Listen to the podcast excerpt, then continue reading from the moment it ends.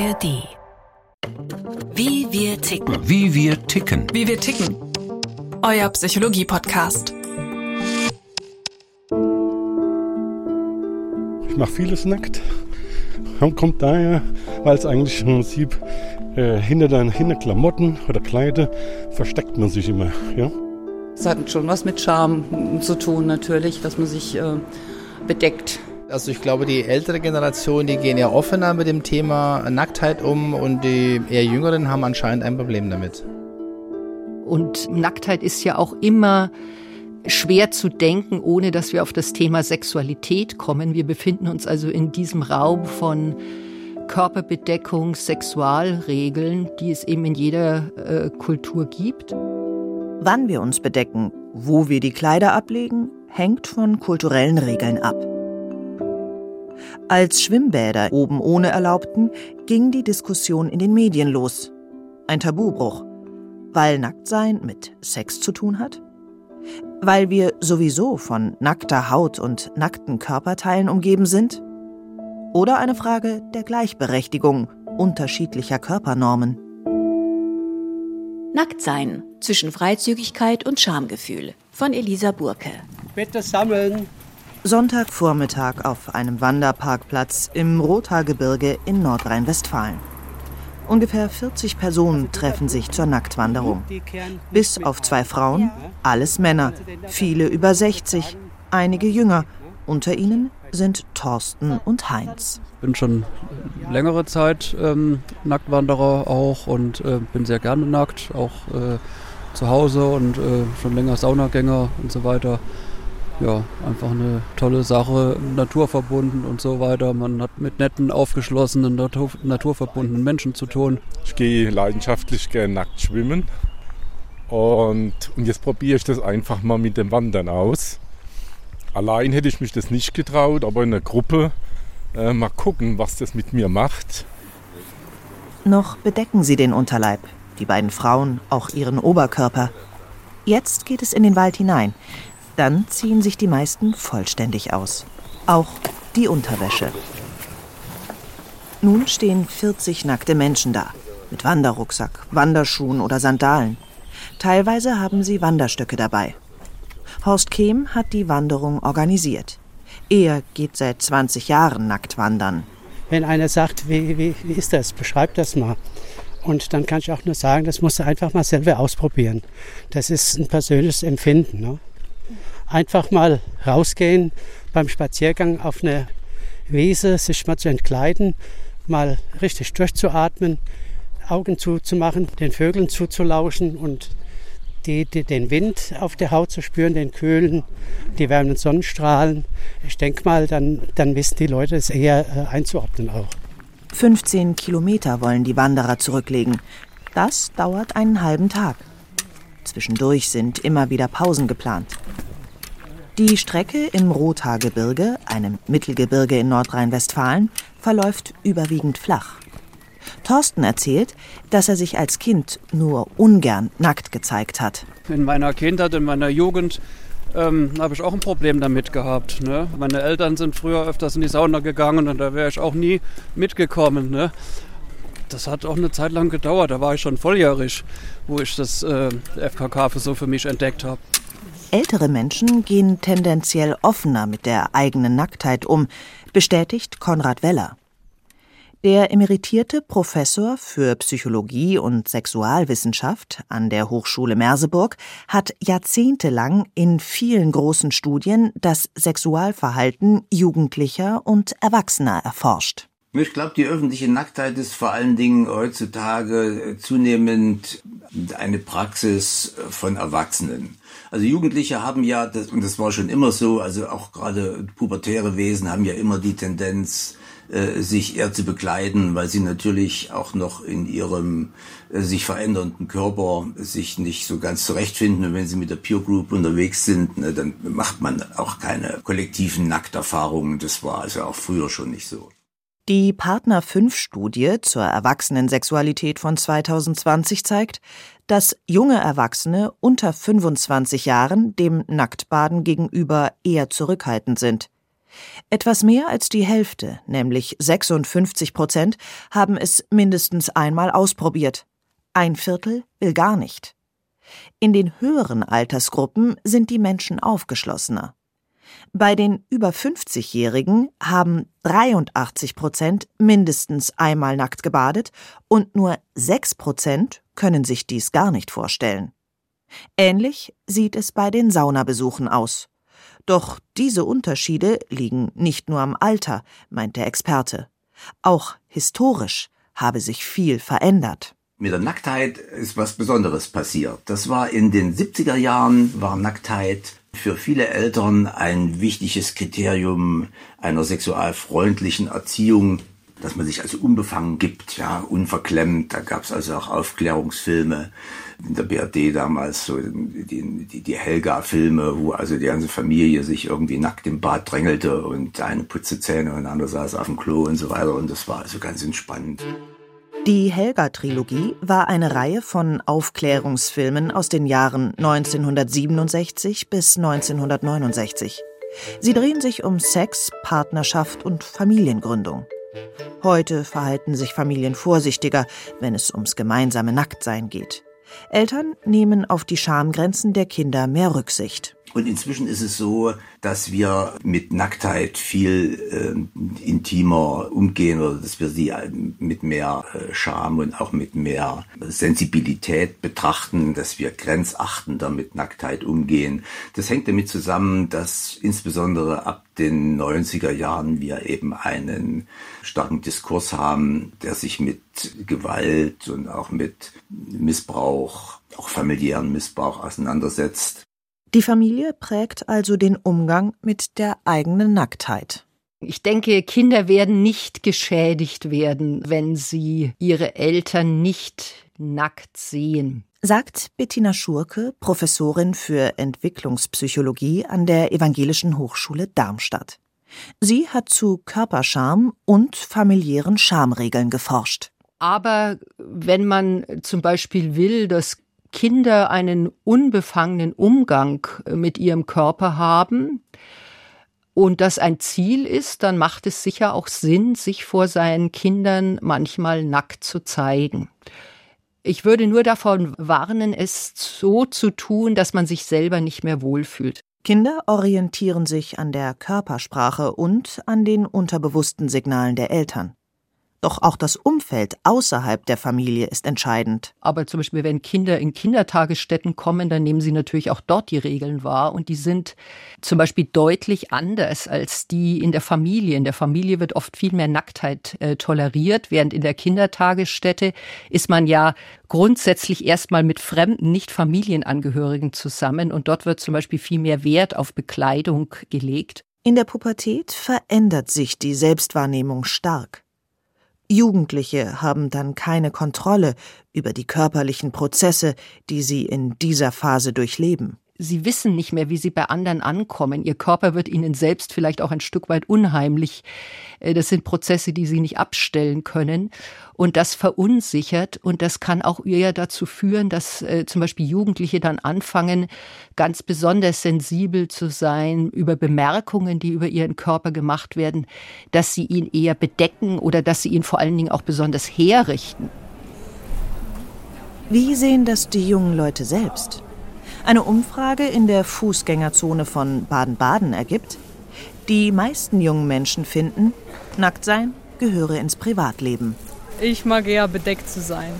Ich fühle mich eher wohl, wenn Leute nicht meinen ganzen Körper sehen. Ich muss ganz ehrlich sagen, dass ich das lieber für mich behalte. Also ähm, ich mag auch meinen Körper und ich bin zufrieden damit, aber ähm, ich finde, das ist eher so eine Sache, die ich lieber privat halte. Kommt drauf an, wo. Also in der Sauna ist man gern nackt. Im Bett natürlich auch logischerweise. Es gibt aber auch Ausnahmen. Also ich bin, was Nacktheit angeht, sehr offen. Also ich bin überall, ich bin auch FKK-Gänger und also für mich wäre es überall in Ordnung. das liegt an ihren Erfahrungen in der Familie. Ähm, das war bei uns total, oder ist normal bei uns, das war schon immer so. Ich kenne es nicht anders, vielleicht ist es deswegen normal für mich. Zu Hause mit den Eltern haben die Jugendlichen und jungen Erwachsenen sehr unterschiedliche Erfahrungen gemacht. Also früher, als wir noch alle zusammen gewohnt haben, haben wir uns nackt voreinander gezeigt, einfach weil die Wohnung so klein war. Nee, wir zeigen uns nicht nackt. Wir sind kulturell muslimisch aufgewachsen, deswegen kenne ich meine Eltern nicht nackt oder die mich. Also jetzt nicht direkt, dass sie sich nackt vor mir zeigen, aber wenn sie aus der Dusche rauslaufen oder sonst irgendwas gerade durch den Flur laufen, passiert halt mal. Vielen der jungen Frauen und Männer ist es wichtig, gut auszusehen. Nicht alle sind zufrieden mit ihrem Körper. Ja, ich achte schon irgendwo auf mein Aussehen. Äh, ich werde jetzt auch langsam mal anfangen zu trainieren, dass ich ein bisschen fitter werde. Es gibt manche Tage, an denen ich mich einigermaßen wohlfühle, aber ich habe schon meine Unsicherheiten täglich, ja. Gerade die jungen Frauen vergleichen sich stärker mit anderen. Also vor kurzem war ich mal mit meiner Schwester in der Umkleidekabine und sie hat eine super schöne Figur. Da habe ich auch gesagt, wie siehst du aus? Ich vergleiche mich schon manchmal, aber ich versuche es eher nicht zu tun. Ja, also auf Instagram oder so sieht man natürlich Bilder von Models oder auch anderen, also zum Beispiel mit Studierenden oder so, die dann einen viel schöneren Körper haben und da vergleicht man sich natürlich. Ich habe auch versucht, das also weniger zu machen und deshalb weniger Instagram zum Beispiel zu nutzen, aber das klappt natürlich nicht immer. Also man sieht trotzdem die Bilder täglich. Heutzutage beeinflussen Instagram, Google und andere soziale Medien, wie Jugendliche ihren Körper wahrnehmen. Darunter immer mehr junge Männer. Ich glaube, dass der Druck äh, in Bezug auf die Männer auch sehr, sehr viel stärker geworden ist, einem bestimmten Schönheits- oder Attraktivitätsideal zu entsprechen.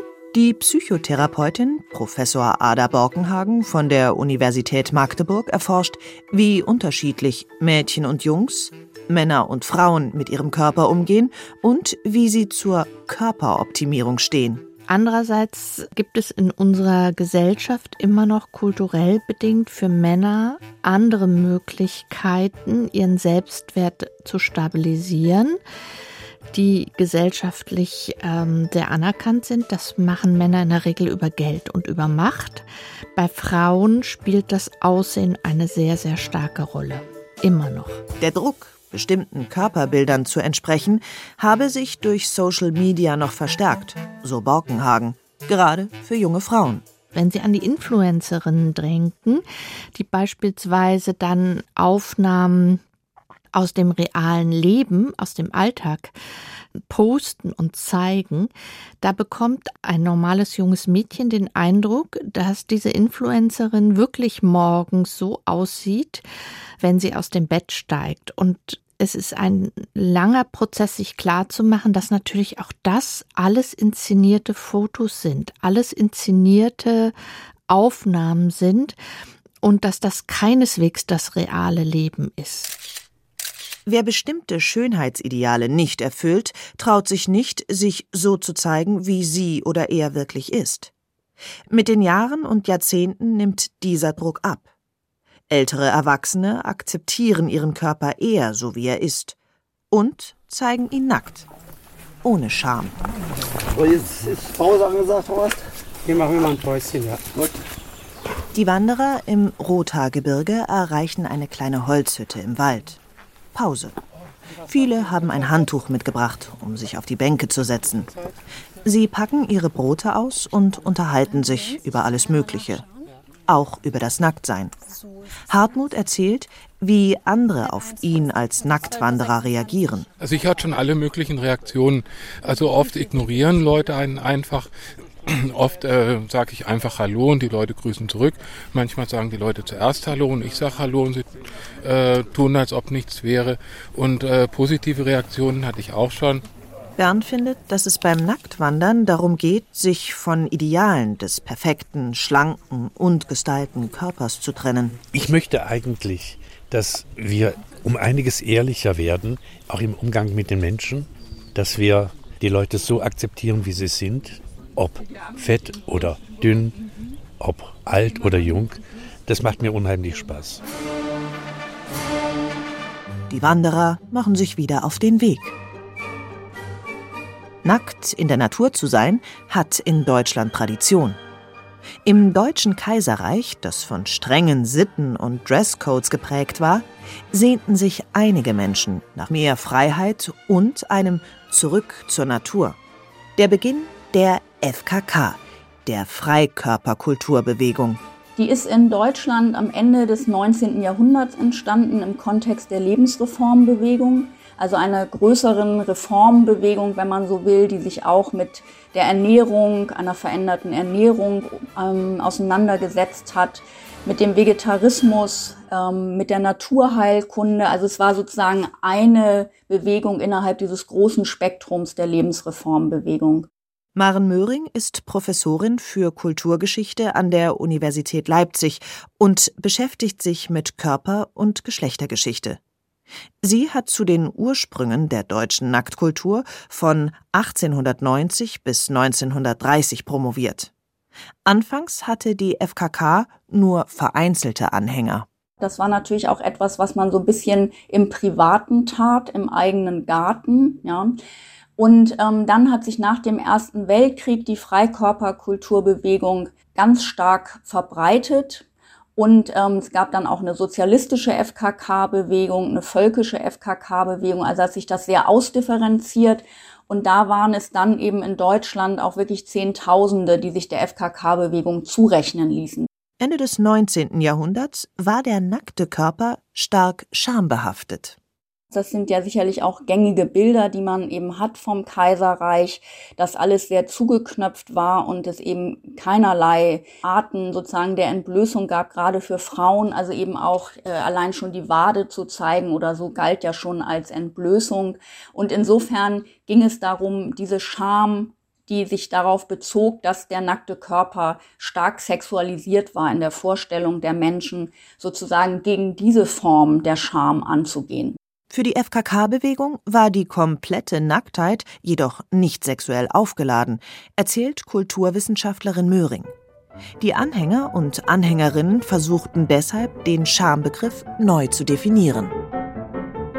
Und die FKK-Bewegung hat dann die sogenannte natürliche Scham propagiert, die eine war, ich habe meinen Körper vernachlässigt. Ich kümmere mich nicht genügend um meinen Körper und dafür sollte ich mich schämen. Wenn ich meinen Körper aber gut pflege und trainiere und dafür sorge, dass er sozusagen gut aussieht und gut funktioniert, dann habe ich keinen Grund, schamhaft zu sein.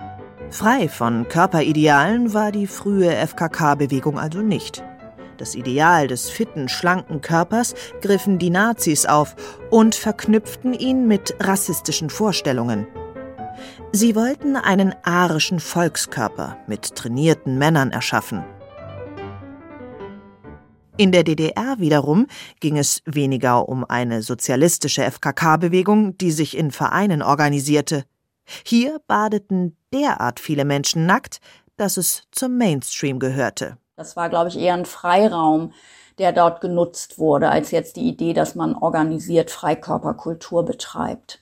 Und im Westen ähm, ist es so, dass die Freikörperkultur dann in den 50er Jahren auch eben sozusagen sich fortgesetzt hat oder auch anknüpfte an Traditionen, ähm, auch aus der Weimarer Republik und auch Teile, die sich über die NS-Zeit hinaus gerettet hatten.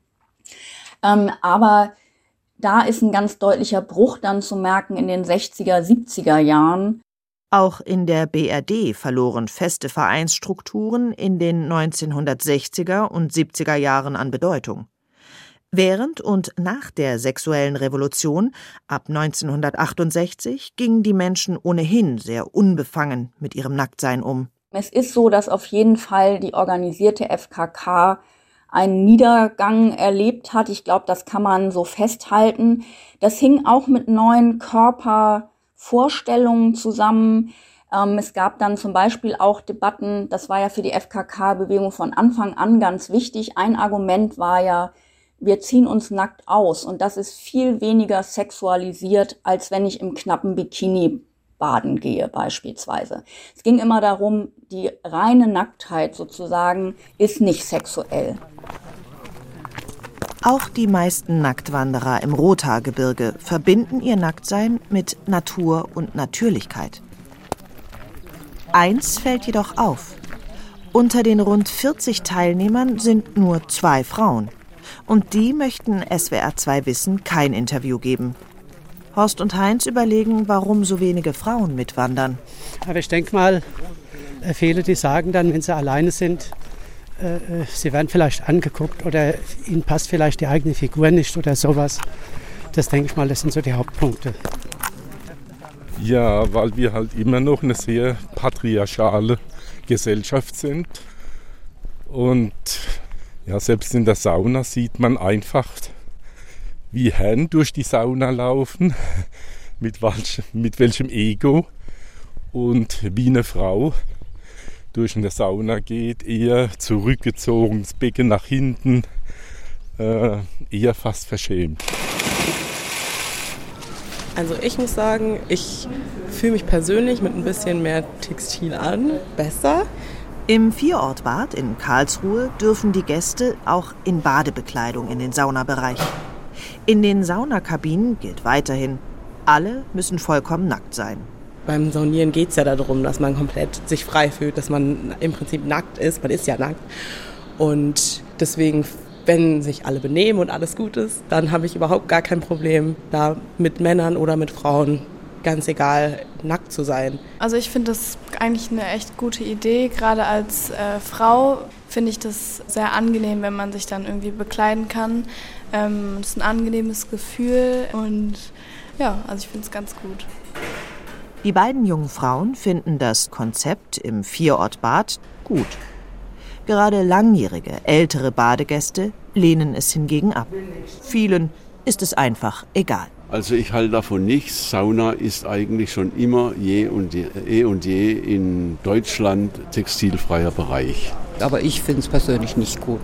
Ich gehe jahrelang schon in die Sauna und brauche keine Badebekleidung. Ich bin neutral. Also ich bin Saunierer, meine Frau ist keine Sauniererin. Meine Frau sagt, nee, gehe ich nicht mehr her. Für mich ist das gegenstandslos. Das Vierortbad hat die strenge Nacktpflicht im Saunabereich aufgehoben, weil viele Gäste danach gefragt hätten, erläutert Oliver Sternnagel, Geschäftsführer der Karlsruher Bäder. Einen religiösen oder kulturellen Hintergrund sieht er bei den Anfragen nicht. Ähm, es ist komischerweise eher junge Menschen, also die aus welchen Gründen auch immer sich nicht gerne ausziehen.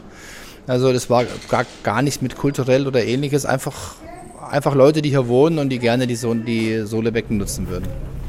Also, Jeder Badegast darf in der gesamten Wasserlandschaft selbst entscheiden, nackt oder in Badekleidung. Gerade in Schwimmbädern, einem Ort, an dem wir besonders freizügig herumlaufen, gilt bisher für Männer die Badehose, für Frauen Badeanzug oder Bikini. Seit Mai 2022 ist es in Göttinger Schwimmbädern jedoch an Wochenenden für alle erlaubt, oben ohne zu baden. Andere Städte, wie zum Beispiel Siegen, haben die Idee aufgegriffen. Das polarisiert. Deutschlandweit wurde die Frage diskutiert, ob die Körper von Männern, Frauen und Menschen, die sich keinem dieser zwei Geschlechter zuordnen, grundsätzlich gleich behandelt werden müssten. Und ich finde das sehr spannend, weil es da um das Recht auf körperliche Selbstbestimmung geht.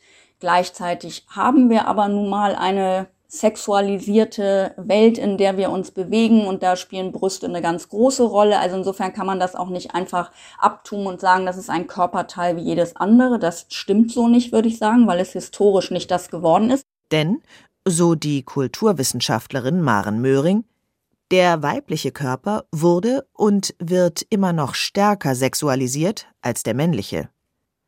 Laut einer repräsentativen YouGov-Umfrage vom Juni 2022 ist die Mehrheit der Deutschen für ein Oben ohne für alle im Schwimmbad, nämlich 37 Prozent. Mehr als ein Viertel, 28 Prozent, sind jedoch dagegen. Und ein weiteres Viertel ist unentschlossen. In der Umfrage zeigten sich Ost-West-Unterschiede genauso wie Geschlechter- und Altersgegensätze. Menschen in Ostdeutschland sind eher dafür und auch mehr Männer als Frauen. Offenbar wollen viele Frauen ihre Brüste gar nicht entblößen. Auffällig auch, mehr Frauen als Männer bezeichnen sich in Bezug auf ihre Nacktheit als schamhaft. Insbesondere jüngere Frauen im Alter von 18 bis Mitte 20. Die Körperscham ist etwas, die Frauen sehr früh beigebracht wird, aufgrund der starken Schlankheits- und Schönheitsideale, die in unserer Gesellschaft vorherrschen und die überall auch transportiert werden. Und das ist, glaube ich, auch der Grund, warum sozusagen die Körperscham bei Frauen sehr viel stärker ausgeprägt ist als bei Männern. Das heißt nicht, dass sie bei Männern nicht ausgeprägt ist, aber sie ist stärker bei den Frauen ausgeprägt. Und es gibt auch ein oder gewichtige wirtschaftliche Gründe, die Körperscham bei Frauen möglichst äh, zu unterstützen, weil dann kaufen sie Produkte, die sie schöner machen sollen, die sie schlanker machen sollen und so weiter. Der weibliche Körper werde in Werbung, Social Media und Film, insbesondere der Pornografie, ausgestellt und vermarktet. Gleichzeitig lässt sich in den letzten Jahren aber auch ein Gegentrend beobachten, sagt Ada Borkenhagen die sogenannte Body Positivity Bewegung, die versucht mehr diverse, also nicht den aktuellen Idealen entsprechende Körper zu zeigen. Das ist, glaube ich, auch ein guter Ansatz. Ob es wirklich die Schönheits- und Schlankheitsideale relativieren wird und abschwächen wird, das möchte ich doch in Frage stellen, aber das wird die Zukunft zeigen. Zellulite, Fettpolster, Falten, ausfallende Haare, graue Haare, schlaffe Muskeln. Sie gehören zu einem natürlichen Körper dazu. Wenn wir solche vermeintlichen Schönheitsmakel auch online sehen würden, könnte es dabei helfen, den eigenen Körper zu akzeptieren, meint die Psychologin. Dann würden sich viele nackt wohler fühlen. Nach und nach kommen die Nacktwanderer wieder auf dem Parkplatz an. Die meisten haben sich eine Hose angezogen, bevor sie den Wald verlassen haben. Das Fazit der Teilnehmer? Überwiegend positiv.